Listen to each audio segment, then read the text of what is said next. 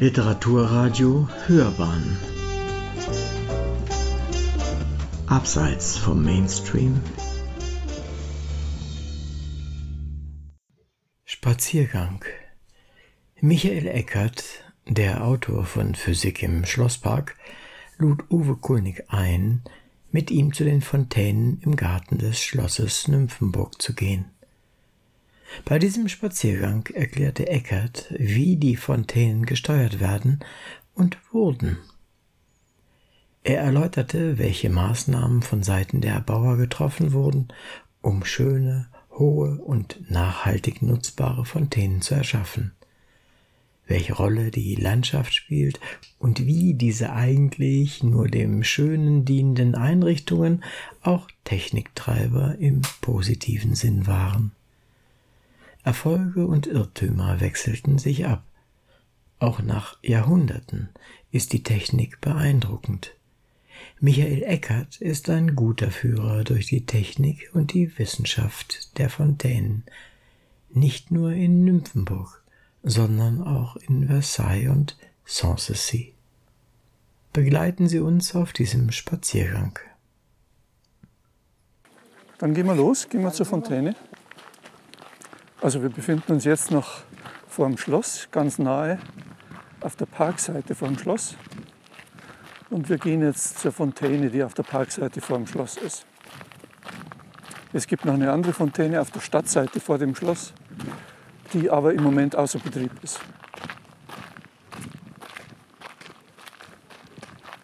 Und dann müsste es gleich losgehen, wenn die pünktlich sind.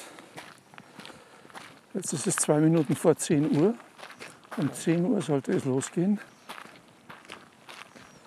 Wir gehen vielleicht auf diese Seite. Dann haben wir einen Blick direkt auf die äh, Düsen, aus denen die Fontäne äh, hervortritt. Also hier sehen wir jetzt, wo die Fontäne dann mal sprudelt. Jetzt im Moment ist es im Zustand, dass es nur mit dem, mit dem geringen Druck, der in der, in der Druckleitung vom Grünen Brunnhaus hierher herrscht, austritt. Also Wasserschwall ja, ja. zeigt nur, dass die Druckleitung voll ist. Und wenn die Fontäne dann an, angemacht wird, äh, dann passiert es in so einer Form, dass der Brunnwart die äh, sogenannte Schütze, die äh, vor den Wasserrädern ist, hochzieht mhm. oder hochkurbelt und dann wird immer mehr Wasser auf die Wasserräder gelenkt. Die Wasserräder drehen sich langsam und dann immer schneller, immer schneller. Das dauert vielleicht so eine halbe Minute oder so. Mhm. Und während dieser Bewegung, während der immer schnelleren Bewegung, wird auch ein immer größerer Druck aufgebaut. Und mit dem Druck wird die Fontäne äh, betrieben. Wie das genau funktioniert, das erkläre ich dann vor Ort am, am, am Grünen Brunnhaus. Aber jetzt äh, wollen wir mal sehen, wie, wie, die, wie die Fontäne, hochgeht. Also jetzt würde ich schätzen so fünf Meter ungefähr. Ah, Aber im 19. Jahrhundert soll die an die 30 Meter hochgegangen sein. Da, ja, das hängt nur vom, vom Wasserstand ab, über, dem, äh, über den Wasserrädern. Also wie viel, mit, mit welchem Gefälle und mit welcher Menge Wasser die Wasserräder beschickt werden. Ach, das ist, also da geht gar nicht irgendwie ein Motor? Oder nein, nein, nein, es gibt, es gibt keinen Motor. Das System funktioniert jetzt noch so wie vor 200 Jahren. Wasser ist die einzige Energiequelle. Aber ich meine, wenn ich mich hier umsehe, ist ja alles flach ohne Ende. Ja. Wo kommt dieses Gefälle her? Das kommt, wenn wir hier im Westen gucken, da wird der Kanal, der von, äh, von der Würm abgezweigt wird, vom Westen her in den Schlosspark geleitet. Und man sieht ganz, ganz schwach hinten die sogenannte große Kaskade. Die wirkt wie ein Wehr. Die staut das Wasser okay. auf dem höchsten Niveau und sorgt dafür, dass das Gefälle dann an den Wasserrädern vorhanden ist. Und man muss auch dazu sagen, also dieser Nymphenburger Schlosspark, der war nur, oder die Kanäle im Nymphenburger Schlosspark waren nur ein Teil eines riesigen Kanalsystems im Norden von München. Man hat von der Würm Wasser abgezweigt, man hat von der Isar Wasser abgezweigt und man wollte verbinden Nymphenburg, die Residenz in München, Schleißheim und Lustheim und Dachau. Und das alles mit einem groß angelegten äh, Kanalsystem im Norden von München. Das ist, äh, war ein sehr anspruchsvolles Unternehmen. Ja. Ja, jetzt sieht man, dass es ein bisschen, in, in die, das geht ganz langsam. Das dauert jetzt vielleicht so 20 Sekunden, 30 Sekunden, bis die Fontäne ihre volle Höhe erreicht. Also man sieht richtig, dass das eben nicht einfach an- und abgeschaltet wird, sondern dass das ein, ein. Vorgang ist, der Zeit erfordert. Ja, jetzt sieht man auch den Strahl unten schon stärker. Genau, es ist ja. nicht nur fallendes Wasser. Das kommt eben nicht in einem einzigen Strahl nach oben, sondern es kommt aus vielen, vielen Düsen. Ah ja, Also ja, ja, jetzt kann man es auch so ein bisschen sehen. dieser. Strahl setzt sich zusammen aus einzelnen Strahlen, die aus Düsen austreten. Ja, jetzt wird es langsam. Jetzt erreicht langsam die normale Höhe. Ich habe jetzt nicht auf die Uhr geguckt, aber vielleicht so eine Minute würde ich schätzen, hat es mindestens Ja, gedauert. sicher. Das ist jetzt Ja. die, Ich glaube so, Das, ist etwa die maximale Höhe, die wunderbar. Also man muss sich das so vorstellen, im, im 18. Jahrhundert, also das Schloss wurde gebaut Ende vom 17. Jahrhundert. Eigentlich, die eigentliche Bauphase war im 18. Jahrhundert, so um 1715 bis 1720 etwa. Und zu der Zeit hat man auch das erste Brunnhaus angelegt, das sogenannte Johannesbrunnhaus auf der äh, Stadtseite Eingang, vom ne? Schloss, Ja. genau. Und da hat man mit diesem Brunnhaus und noch zwei weiteren dann, eins ist das grüne Brunnhaus, eins war hinten an der großen Kaskade. Da hat man insgesamt im 18. Jahrhundert an die 600 Wasserspiele betrieben. Das waren aber meistens so kleinere Springbrunnen, also nicht solche Fontänen wie hier. Und verteilt im, im, im gesamten Park. Und als man das System dann so angelegt hat, wie wir es jetzt noch sehen, das war 100 Jahre später dann, um 18- 1803 ging es los bis 1810 etwa, hat man äh, die ganze Hydraulik erneuert und wollte nicht mehr diese vielen, vielen kleinen Wasserspiele, sondern nur noch zwei mächtige Fontänen. Die eine hier auf der, auf der Parkseite des Schlosses und die andere auf der Stadtseite. Und das war dann die eigentliche, also das war das System, wie wir es heute noch sehen. Und das gucken wir uns jetzt vielleicht an am, am Grünen Ja, Brunnhaus. gerne. Es ist natürlich, wenn man so viele einzelne äh, Fontänen hat, auch sehr pflegeintensiv. Ja, ja. Das war wohl auch der Grund, warum man sich entschieden hat, dieses System mit 600 Wasserspielen abzuschaffen. Also, also man weiß es von Versailles. In Versailles, wenn der König eine Begehung im Park gemacht hat, sind vor ihm Brunnenwärter gewesen und hinter ihm, die das Wasser aufgedreht haben und hinter ihm wieder abgedreht haben. So hat man auch verhindert, dass allzu viele Reparaturen äh, angefallen sind. Aber es sind trotzdem noch genügend Reparaturen angefallen. In der Renaissancezeit hat man vor allen Dingen diese verspielten Wasserspiele gehabt, mit Grotten und mit überraschenden Effekten. Man kann das noch in Hellbrunn bei Salzburg sehen. Ah. Da gibt es einen wunderschönen Schlosspark, äh, der noch aus der Renaissancezeit stammt. Da sieht man diese, ganz, diese kleinen verspielten Wasserspiel, Wasserspiele. Da gibt es zum Beispiel eine große Tafel, also ein Tisch mit sehr vielen Stühlen. Da werden dann die, die Gäste oder wurden in der Renaissancezeit die Gäste zu Tisch gebeten. Und dann kam die große Überraschung, dann wurden plötzlich alle nass, weil das aus den Stühlen raus das Wasser Stark, ja, das ist gesprießt stark. ist. Und alle möglichen kleinen Wasserspielen hat man gemacht, so Wasser, Wasserglocken, äh, wenn, wenn das Wasser von unten auf, auf, auf äh, ein Hindernis strömt, Genau, kommt ja so dann kommt es so glockenförmig raus und das sieht wunderschön aus. Wie viel oder was für verschiedene Arten Fontänen zu erzeugen kennen Sie? Es ist ja nicht immer so, dass man aufstauen kann, oder? Am einfachsten hat man es dann, wenn man ein natürliches Gefälle hat. Linderhof ist ein Beispiel dafür. In Linderhof gibt es eine große Fontäne, aber die wird betrieben von einem direkten Gefälle, weil Linderhof liegt ja in den Bergen. Ja, genau. Und da hat man nicht das Problem wie hier, wo das ganze Gelände flach ist, dass man mit großem Aufwand dafür sorgen muss, diese verschiedenen Höhenstufen herzustellen. Aber in den, in den berühmtesten Schlossparks, Versailles, Sanssouci und auch hier in Nymphenburg, auch Schleißheim, hatte man immer das gleiche Problem. Erstens, wo kommt das Wasser her? Zweitens, wie sorgt man dafür, dass man es auf äh, entsprechenden Höhenstufen Ja. führt, damit man die Wasserkraft ausnutzen kann. Das heißt, die Wissenschaften, die damit zugange waren, um, um solche Systeme anzulegen, die beginnen eigentlich beim Vermessungswesen. Man muss zuerst dafür sorgen, das Gelände so zu nivellieren, dass man weiß, wo man die Kanäle anlegen kann, um überhaupt das Gefälle zu haben, damit das Wasser auf, auf ein großes Gebiet verteilt wird und dann in den Schlosspark, in, in den Schlossparks auch auf den verschiedenen Höhenstufen geführt wird. Also das war ein anspruchsvolles Unterfangen und in, in Versailles war Wasser immer das große Problem. Wo kommt das Wasser her? Und da gibt es einen berühmt gewordenen Vorfall. In Südfrankreich gibt es diesen berühmten Kanal du Midi, der, die, der das Mittelmeer mit dem Atlantik verbindet. Und derjenige, der diesen Kanal angelegt hat, so um 1670, 80 rum, der hat den Vorschlag gemacht, man sollte doch von der Loire einen Kanal abzweigen, der zum Schlosspark von Versailles führt. Der hat ein entsprechendes Renommee, der mit dem Kanal du Midi. Zuerst hat man ihm geglaubt und hat gedacht, das ist ein vernünftiger Vorschlag. So kriegen wir reichlich Wasser nach Versailles. Denn die Loire, die floss relativ schnell, hatte viel Wasser geführt. Ja.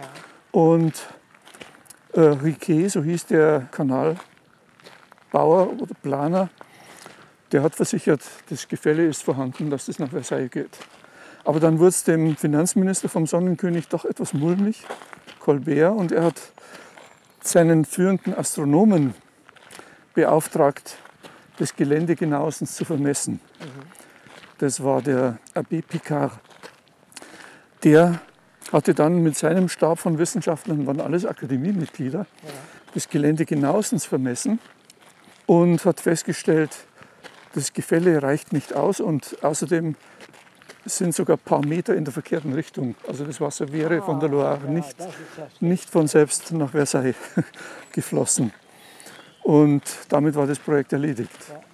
Aber das zeigt, also die Entfernung von der Loire nach Versailles, das waren ungefähr 100 Kilometer. Und der Höhenunterschied, das waren nur ganz wenige Meter. Also das zeigt, wie genau man vermessen musste, um das wirklich festzustellen. Und Picard, der ist auch berühmt dafür geworden, dass er die Erdgestalt genau vermessen hat, indem er zwischen zwei Breitengraden einen Längengrad äh, genauestens vermessen hat. Und hat, weil damals war der Streit, ist die, man wusste natürlich, die Erde ist eine Kugel, aber man wusste auch, sie ist nicht genau eine Kugel. Sie ist ein bisschen abgeplattet, aber ist sie in der einen Richtung abgeplattet an den Polen, dass sie praktisch wie so ein Ellipsoid aussieht, oder ist sie in der anderen Richtung ab, abgeplattet, dass sie mehr so wie so, eine, äh, wie so ein Kürbis oder, oder, Ja, oder so eine Melone ja, ja, aussieht. verstehe schon. Ja. Und den Streit, den hat, auch, hat man auch im, so um, um 1700 rum äh, gelöst, indem man die Erde genauestens vermessen hat. Also das Vermessungswesen war das A und O auch für die Anlage von Kanälen in Schlossparks. Das äh, musste genauestens nivelliert werden.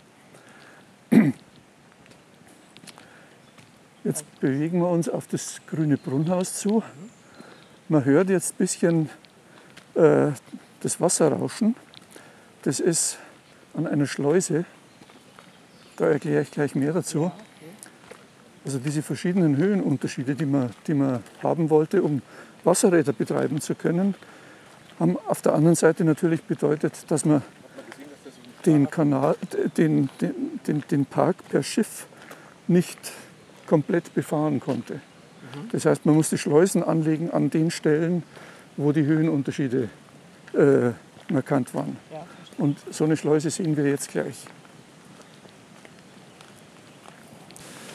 Äh, wie man die Fontänen in die Höhe gebracht hat, das werde ich dann am Grünen Brunnhaus erklären. Äh, das war im 18. Jahrhundert erstmal so, dass man mit den Wasserrädern äh, Pumpen betrieben hat und die Pumpen haben das Wasser auf Wassertürme hochgepumpt. Dann hat man nach dem Prinzip von kommunizierenden Röhren, wenn man Wasser hier oben hat und sich eine Röhre vorstellt, die so verläuft, dann steigt es an der Stelle auch wieder entsprechend hoch. Und wenn man jetzt diese Röhre an der Stelle wegnimmt, dann springt der Strahl eben entsprechend bis zu der Höhe hoch. Also die Fortsetzung das der ist- Röhre in, in der Luft. Genau. Also das ist das Prinzip. Und hier sieht man, Hügel ja, genau. Also jetzt, jetzt stehen wir auf dem höchsten Niveau im südlichen Schlosspark. Äh, der Höhenunterschied, das sieht man hier an der Mauer, an den Überresten der, der Schleuse, beträgt so ungefähr zwei Meter, zweieinhalb Meter vielleicht. Und äh, die Schleuse hat, das ist eine sogenannte Kastenschleuse oder Kammerschleuse, die hatte an beiden Enden ein verschließbares Tor. Wenn man jetzt, sagen wir mal, von unten hier, nach hier oben fahren wollte, dann ist man hier unten reingefahren, das Tor unten war offen. Sobald man in der Kammer war, hat man unten das Tor geschlossen und gewartet, bis das vollgelaufen ist. Und dann hatte man dieses Niveau hier oben gehabt und dann hat man das Tor hier oben aufgemacht und ist hier weitergefahren. In der anderen Richtung, in der umgekehrten Reihenfolge. Also ein ganz einfaches Prinzip. Das Musterbeispiel für solche äh, Schleusenanlagen hat man äh, in Südfrankreich am Kanal du Midi gehabt. Und auch in Holland. In Holland hatten die viel Erfahrung mit Schleusen. Und auch in Italien. Also es, es gab schon Vorbilder, an denen man sich orientieren konnte. Die meisten äh, und die frühesten meistens aus Frankreich. Ja, Also der Kanal du Midi, das, das sind Dutzende von, von, von Schleusen, der überwindet einen Höhenunterschied von etwa 200 Metern. Und das Wasser muss natürlich von oben dann nachgeführt werden für diesen Kanal. Das kam aus den sogenannten Montagnes Noires, äh, also so ein Ausläufer vom Zentralmassiv. Da wurde das äh, Wasser für den Kanal du Midi hergenommen. Aber das Wasser, was man hier sieht, das kommt alles aus der Würm. Also letztlich aus dem Starnberger See. Ja, ja, ja richtig. Die genau. Würm kommt aus dem Starnberger See. Jetzt gehen wir ein Stück den Kanal entlang und kommen zum grünen Brunnhaus.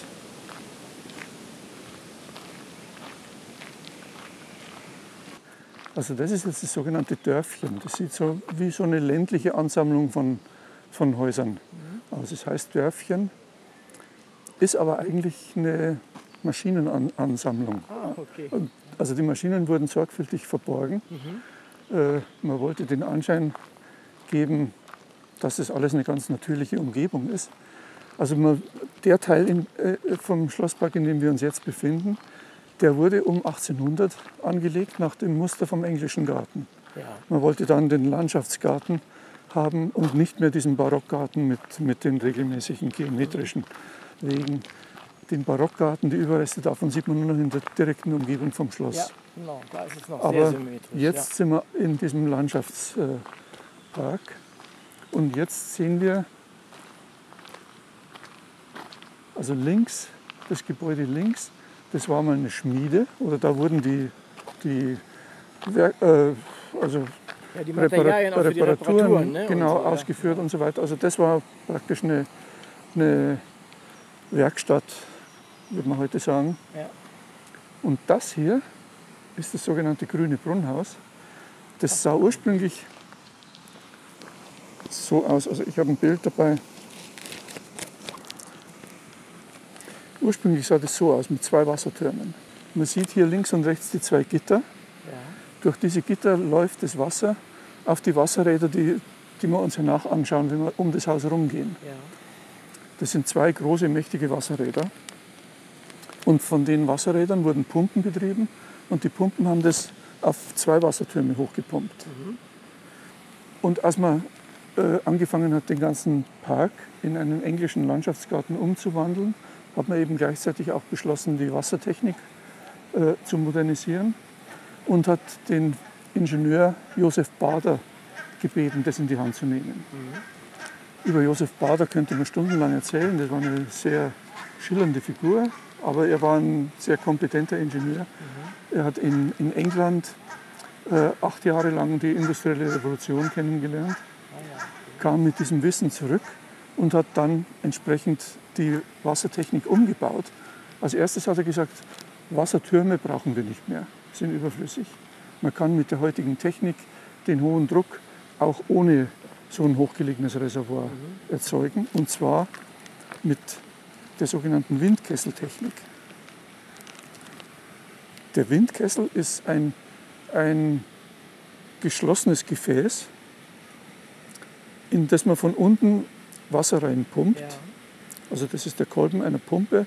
Da strömt das Wasser in den Windkessel rein, steigt hoch und setzt dann die Luft, die über dem Wasserstand ist, unter Druck. Ja. Und je mehr Wasser ich da reinpumpe, umso höher wird der Druck. Und mit dem entsprechenden Druck, der in diesem Windkessel aufgebaut wird, kann man dann das Wasser hier Röhre äh, nach, nach draußen leiten. Also das ist das eine Prinzip. tolle Idee, ja. Das war, und das Prinzip war nicht ganz neu. Das gab es schon 100 Jahre vorher bei Wasserspritzen, bei Feuerspritzen. Okay. Bei Feuerspritzen, da hatte man meistens so, Ja, so großen Hebel. genau, ne? da hatte man so große Hebel, da Leute, waren zwei Leute, also einer gegenüber und einer genau. hier. Die haben so im, im Takt äh, den die Hebel bedient so und die, haben, die, die Hebel haben Pumpenkolben in Betrieb gesetzt. Und um zu verhindern, dass der Wasserstrahl dann in, im Rhythmus dieses Ja, Pumpen ja. so pulsiert, hab- das hat man mit den Windkesseln äh, erreicht. Ach, also man hat guck an. zwischen den beiden Pumpen so einen Windkessel angelegt. Ja, verstehe. Gibt es schöne Abbildungen davon. Und so muss man sich das vorstellen. Hier waren, also das ist der, ah, der ja, Kolben, das, seh's, da, da pumpen die auf und nieder. Und die pumpen beide die in den pumpen gleichen, beide in den äh, gleichen Kolben. Windkessel. Ja, ja, in den Windkessel heißt es. Genau. Ja, genau. Und aus dem Windkessel geht dann der, der, der, Ja, der ja, Schlauch und dann weg. hat man auch einen gleichmäßigen Und Strahl. genau.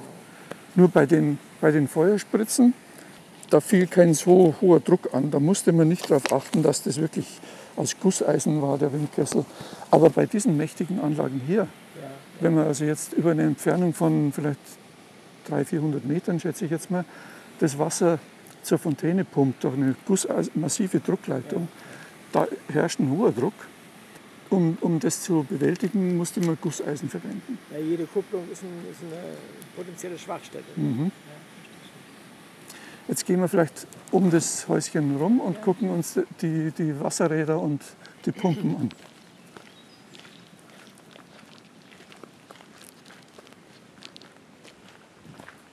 Also man muss sich immer wieder vergegenwärtigen, es sieht wirklich so ländlich aus, wie, wie, so, ein, wie so eine Idylle, wie so ein Dörfchen, ein wirkliches Dörfchen.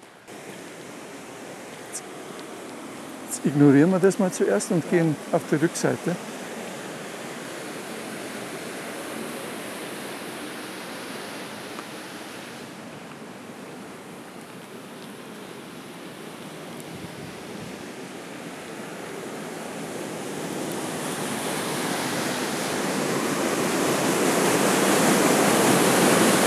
Also das sind die beiden Wasserräder.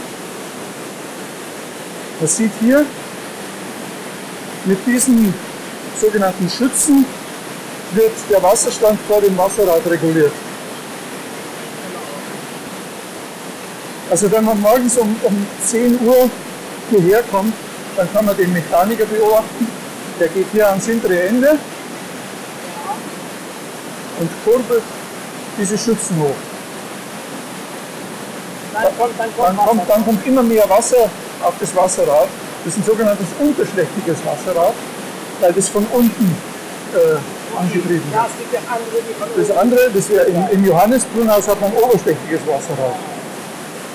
Also das Wasserrad, je mehr Wasser dann da äh, drauf fällt, desto schneller dreht sich das Rad und desto schneller werden die Pumpen betrieben und desto höher wird der Druck. Also das sind ziemlich mächtige, mächtige Dinger. Jetzt gehen wir mal auf die rechte Seite.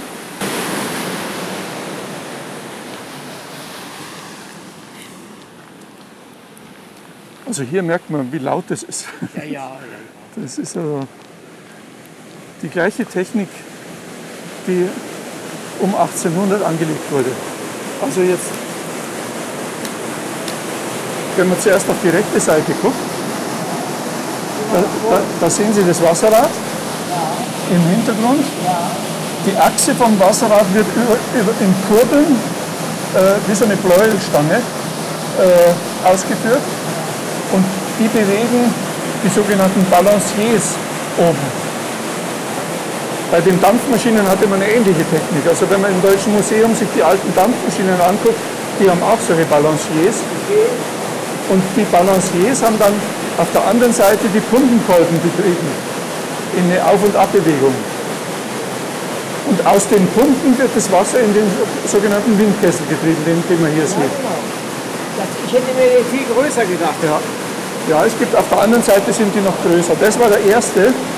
Und da gibt es eine Aufschrift hier in Latein, die besagt, dass Josef Bader äh, unter Kurfürst Maximilian Josef IV. Äh, hat Josef Bader äh, die, äh, diese Anlage konstruiert im Jahr 1803. Und seitdem läuft es. Und seitdem läuft es. Toll.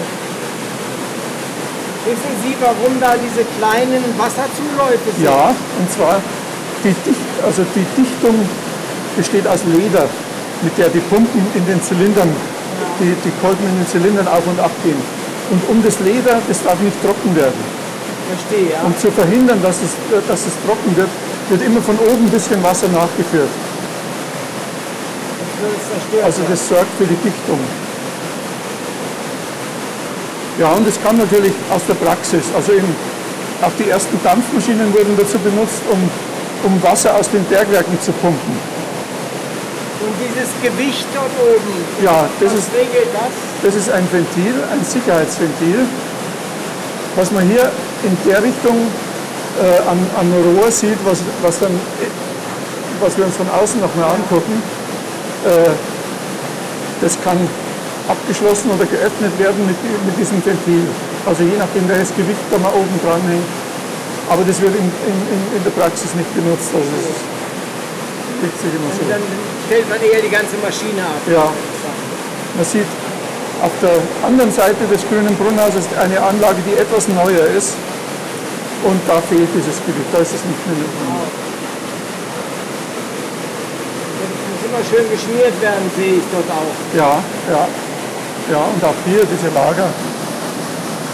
Das ist natürlich erneuert, also da hat man sicher äh, zu verschiedenen Zeiten immer wieder neuere Technik äh, angewandt. So irgendwie neuere Messtechnik da dran noch. Ne? Ja, Tolle Maschine. ja. Jetzt gehen wir mal auf die andere Seite. Also hier, das ist das Rohr, was Ah äh, was rauskommt. Und folgen wir mal dem Rohr.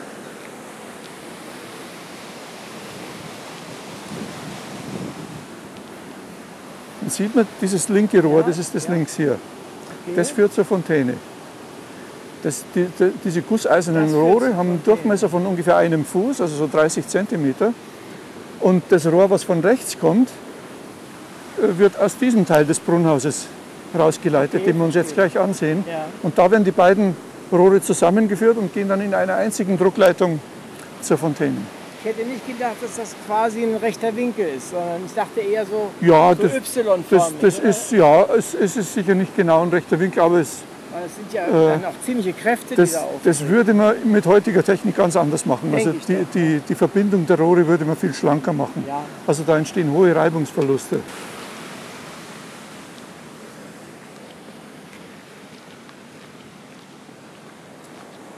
Also jetzt sind wir im östlichen Teil des grünen Brunnhauses und da sieht man eine etwas andere Technik. Die Windkessel sind größer, das sind jetzt zwei Windkessel, die da angebracht sind.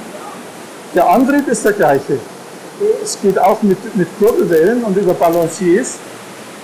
Die Balanciers sind mächtiger, sodass man hier sowohl von der Seite als auch von der Seite die Pumpen betreiben kann. Und hier hat man einen Manometer, der den Druck anzeigt. Der, der zeigt den Druck an im Windkessel. Das Atmosphären oder was? Und das sind ungefähr zwei Bar. Also so würde theoretisch für eine, für eine Höhe von ungefähr 20 Metern ausreichen. Also hier sieht man auch mit, mit den Rohren, die, die man hier sieht, hier und hier wird das Wasser von den Pumpen in den Windkessel gedrückt. Und mit dem Rohr, was man unten sieht, Hier unten, das ist das, was raus das ist das, was rausgeht. Also das Schöne an der Anlage ist, dass man wirklich jeden einzelnen Schritt verfolgen kann. Alles, man sieht alles, wie es funktioniert. Man kann auch hier alles nachlesen, also das ist wirklich sehr schön beschildert. Und hier sehen wir noch Ein weiteres Brunnhaus, was aber nicht mehr in Betrieb ist, das ist das sogenannte Hirschgartenbrunnhaus. Da wurde der Hirschgarten und die Schlossküche mit Wasser versorgt. Aber das hat man längst äh, abgeschaltet. Da sieht man aber das Prinzip des oberschlächtigen Wasserrads. In diesem Kasten, der, der aus der Wand rauskommt, wird das Wasser vom Kanal auf dieses genau, Wasserrad gelenkt, aber von, oben. Genau. Und das ist äh, energiemäßig günstiger, weil man damit auch die, die potenzielle Energie ausnutzt. Also man nutzt nicht nur den Stoß ja, des genau, Wassers aus von unten, sondern auch das Gewicht vom Wasser, sodass der Wirkungsgrad von solchen Wasserrädern höher ist. Aber man, man kann die natürlich auch nicht überall anlegen. Das richtet sich am, äh, nach dem Gefälle. Äh, nach das, das Brunnhaus selber ist auch viel älter. Nur die Anlage, die jetzt im Innen drin ist, die ist von 1800. Ja, genau, hatten Sie erzählt. Ja.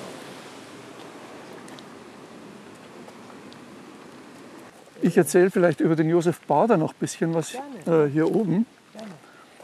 Also Josef Bader war der Ingenieur, der mit dieser Erfahrung der, äh, aus der industriellen Revolution nach München kam. Und er war ein Ingenieur, Erfinder, hat zum Beispiel äh, ein Gebläse erfunden für Hochöfen. Also Gebläse hört sich so an, einfach Blasebalg, da, äh, als ob da nicht viel dahinter wäre. Aber wenn man sich vorstellt, für Hochöfen, was man da für einen Druck braucht, um, um, um die, die Luft äh, reinzupusten, das waren schon mächtige Anlagen. Und das war, war das erste Erfindung. Dann hat er, und das war der Hintergrund auch, dass man äh, Bader dann solche Anlagen wie hier anvertraut hat. Aber er hat jetzt nicht nur Pumpen und Gebläse, äh, Windkessel und so weiter gebaut, sondern er hat sich auch stark gemacht für die Eisenbahn. Mhm. Allerdings hat er sich eine Eisenbahn vorgestellt, anders als die heutige Eisenbahn. Die sollte nicht mit Lokomotiven äh, funktionieren, sondern die sollte ein Zwei-Wege-System möglich machen, dass die normalen Fuhrwerke, die auf Landstraßen gehen, auch auf Schienen laufen sollten. Die Schienen sollten neben den Landstraßen angelegt werden und dann sollte so mit diesem Zwei-Wege-System sollte praktisch bei, bei flachem Gelände äh, die geringere Reibung ausgenutzt werden auf den Schienen. Genau, also es war eine Pferdebahn dafür hat er sich stark gemacht und hat im Nymphenburger Park ungefähr von, von hier aus etwa so 100, 200 Meter. Jetzt sieht man davon überhaupt nichts mehr, aber hier sind wir dieser Anlage am nächsten, hat er eine Testanlage gebaut. Die wurde dann von der Bayerischen Akademie der Wissenschaften begutachtet, vom Polytechnischen Verein. Mhm. Also war eine richtige, für die damalige Zeit kann man sagen, war der Schlosspark ein Testgelände für neue Technik. Super. Äh, und das war hier in diesem, in diesem Teil vom Park. Deswegen im, im Schlosspark, weil mit dem Umbau in diesen Landschaftsgarten sind auch so Erdaushübe und, und, und Sandhügel und so entstanden. Und an einem solchen Sandhügel hat er diese Testbahn installiert, um zu demonstrieren, dass sein System auch für, auch für Steigungen geeignet ist, indem er dort, das hat er Bergwinde genannt, also äh, praktisch so wie eine Winde, aber die äh, auf den Schienen verankert war und dann mehr oder weniger mit dem Hebelgesetz ermöglicht hat, schwere Lasten nach oben zu ziehen mhm, auf den Schienen. Und dann war Bader nochmal in England 1815 mit seinem Mechaniker, dem Franz Höss, das Manometer, was wir gesehen haben an dem Windkessel, das ist von Franz Höss konstruiert. Das steht noch drauf 1850 oder so, also äh, ist auch noch ein Relikt aus dieser Zeit. 1815 ist Bader mit, mit Franz Höss nach England, nach London, eigentlich mit dem Hintergrund, er wollte seine Eisenbahnideen patentieren, was er auch gemacht hat. Aber was er dort auch erlebt hat, war die, das neue Gaslicht. London hat man damals äh, mit Gaslicht ja beleuchtet. Das waren die ersten in Städten, die ersten Gaslichtanlagen. Und das hat ihm so imponiert, dass er nach der Rückkehr hier im Nymphenburger Park eine Testanlage für Gaslicht installiert hat. Also das ist ein weiteres Beispiel, wie, wie der Schlosspark zum Testgelände äh, genutzt wurde. Ja, also ich habe in meinem Buch noch ein paar andere Beispiele, aber damit bin, Wie kamen Sie auf die Idee, das zu schreiben? Oh, das ist eine lange Geschichte. Also ich, ich habe ja in meiner Karriere eigentlich einen Wechsel gemacht von der Physik zur Physikgeschichte, mhm. schon ganz lange, in den 1980er Jahren, und habe meistens dann Projekte zur Physikgeschichte gemacht. Und um 2000 rum haben wir im Deutschen Museum eine Forschergruppe äh, gemacht zu dem Thema Wechselwirkung von Wissenschaft und Technik. Mhm. Da habe ich mich äh, dem Thema Aerodynamik und Strömungsmechanik ah, gewidmet und bin in dem Zusammenhang auch auf die Technik in Schlossparks gekommen. Vor allen Dingen aufgrund einer Geschichte, die über Euler immer erzählt wurde im Schlosspark von Sanssouci. Mhm. Da wurde immer gesagt, Friedrich der Große wollte in seinem Schlosspark Wasserspiele anlegen. Er hat Euler damit beauftragt, das zu berechnen. Euler, der große Mathematiker, Eulersche Zahl. Eulersche Zahl und so weiter. Euler hätte da eine fantastische Theorie entwickelt, aber bei der Umsetzung in die Praxis hat es nicht funktioniert. Mhm. Schande über die Mathematik, so hat, Euler an, äh, hat Friedrich der Große an Voltaire. Das erschien mir als wunderschönes Beispiel für, dieses, für diese Kluft zwischen Wissenschaft und Technik. Ja. Und ich wollte das als Einleitung in mein Buch, was ich damals geschrieben habe, verwenden. Habe mir aber dann gedacht, na, ich muss dem doch etwas genauer nachgehen und habe die Geschichte recherchiert, wie die, wie die wohl wirklich abgelaufen ist. Das Problem mit den Wasserspielen in Sanssouci war von Anfang an ein Fiasko. Friedrich der Große wollte nicht viel Geld ausgeben und er hat jeden, immer, ja. jeden dahergelaufenen Stümper, würde man heute sagen, der ihm versprochen hat, er kann das äh, managen, damit beauftragt, das zu machen. Es hat nie funktioniert. Und nach ein paar Jahren hat äh, Friedrich der Große Euler beauftragt zu analysieren, warum das nicht funktioniert hat. Und Euler hat das richtig analysiert, hat genau den Finger in den wunden Punkt gelegt, warum das nicht funktioniert, hat es beschrieben, hat auch Ratschläge gegeben, wie man es richtig machen sollte. Man hat alles ignoriert. Hat, äh, obwohl Euler das in persönlichen Briefen an Friedrich den Großen, in Akademieabhandlungen, in Briefen an den Akademiepräsidenten Maupertuis minutiös alles äh, beschrieben hat und das kann man alles nachlesen in den gesamten Schriften von Euler. Mhm. Äh, also Euler trifft nicht die geringste Schuld an diesem Fiasko in, in Sanssouci, ganz im Gegenteil. Aber die Technikhistoriker haben das immer nur benutzt, so wie das kolportiert wurde. Einer hat vom anderen abgeschrieben und so. Und so kam das, dass man Euler am Ende der, der, als zum, zum Schuldigen, zum Sündenbock gemacht hat. Und dann habe ich mir gedacht, das ist so eine schöne Geschichte und äh, wie war das in anderen Schlossparks? Mhm. Dann habe ich mir gedacht, guckst du mal, Nymphenburg liegt vor der Haustür, also guckst du mal an, wie das in Nymphenburg ging. Und in Nymphenburg hat man intuitiv alles richtig gemacht, was Euler empfohlen hat. Nämlich das Problem in Sanssouci war, man, man hat in dieser ursprünglichen Anlage das Wasser von der Havel über eine Entfernung von ungefähr einem Kilometer auf den sogenannten Ruinenberg hochgepumpt. Mhm. Das ist hinterm Schloss so ein, so, ein, so ein, Hügel. Dort hat man ein Wasserreservoir angelegt. Von dem Reservoir aus wollte man dann die, die Springbrunnen betreiben im, im, Park. Aber das Problem war diese lange Wasserleitung von der, von der Havel auf den Ruinenberg hoch. Und da sind die Rohre immer geplatzt. Also man hat am Anfang Holzrohre, durchbohrte Holzrohre benutzt. Dann hat man zwar Metallrohre äh, benutzt, aber mit so einem geringen Querschnitt. Eines nach dem anderen, also äh, hat man falsch gemacht. Man hätte sich nur zum Vorbild nehmen müssen, wie zum Beispiel die Wasserversorgung in den Städten gemacht wurde. In München hat man das so gemacht, man hat von der Isar Wasser abgezweigt, das äh, über die Stadtbäche um die Stadt rum und durch die Stadt durchgeführt mhm. und hat an verschiedenen Stellen das Wasser aufgestaut und äh, sogenannte Brunnhäuser angelegt, so ähnlich wie hier, mhm. wo man mit dem gestauten Wasser Wasserräder betrieben hat. Die Wasserräder haben aus dem Grundwasser das Wasser hochgepumpt auf Wassertürme. Also da war die Entfernung zwischen der Pumpe und dem, und dem Reservoir, die war dann vielleicht 20 Meter. Mhm. Und nicht ein Kilometer wie, wie, wie in Sanssouci. Und diese lange oder diese große Masse Wasser, die dann in einem ein Kilometer langen Rohr steht, wenn man die mit jedem Pumpenhub erneut in Bewegung setzt, muss man so eine hohe Kraft aufwenden. Und Druck, Druck ist Kraft durch Querschnitt, also entsteht ein entsprechend hoher Druck. Und an dem hohen Druck sind die Rohre geplatzt. Ja, das man mitkriegen. So, also so kam ich dann dazu, dass ich mir das in Nymphenburg genauer angeguckt habe. Und dann, als ich dann in Rente ging, habe ich mir gedacht, jetzt schreibe ich mal alles zusammen. Und, und also, also diese Holzrohre, die haben wir, also das, das früheste Beispiel von, von so, solchen Rohrleitungen ist die Soli-Leitung mhm. äh, von Berchtesgaden nach Traunstein beziehungsweise nach Rosenheim wollte man auch. Also das Prinzip war, man hat aus dem, aus dem Salzbergwerk das Salz in Form von Wasser, von salzhaltigem Wasser, der Sohle, rausgepumpt und dann versiedet in, in, in den Salinen. Also man hat das Salzwasser dann in großen Sudpfannen ja. äh, erhitzt, also ver, verkochen lassen und ja, ne? das Salz dann rausgekratzt aus den, aus den Sudpfannen. Also das ist in den Salinen passiert. Nur man wollte die Salinen dann nahe an den Verkehrswegen haben. Mhm. Man wollte nicht jetzt aus den Bergen äh, da das Salz mühsam über, über Berg und Tal raustransportieren müssen.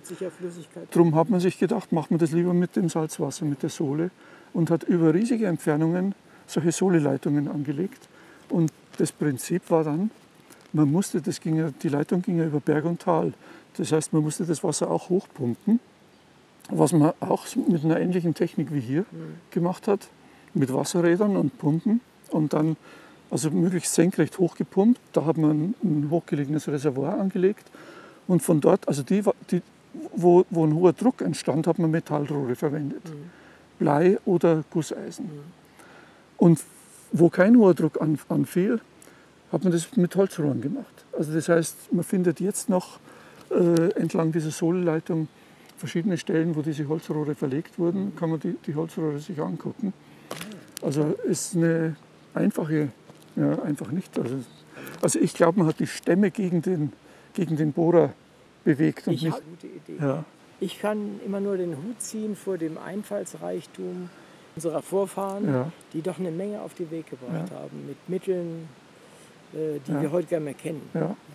Und das funktioniert heute noch. Ja, also ich fand es auch ganz toll, das mal zu sehen. Jetzt sehe ich den, die Fontäne und den Park gleich mit ganz anderen Augen. Das freut mich, ja. Ich äh, gönne oder ich wünsche es allen, die diese Sendung hören, dass das so, dass sie euch mal hergehen und geht mal hin, guckt euch das an, hier das kleine Dörfchen und äh, da steht alles drauf, was man wissen muss, ja. um das zu verstehen. Und ich bin da ganz glücklich drüber, dass wir hier gewesen sind.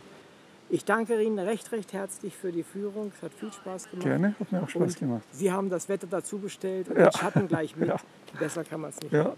Vielen herzlichen Dank. Gerne.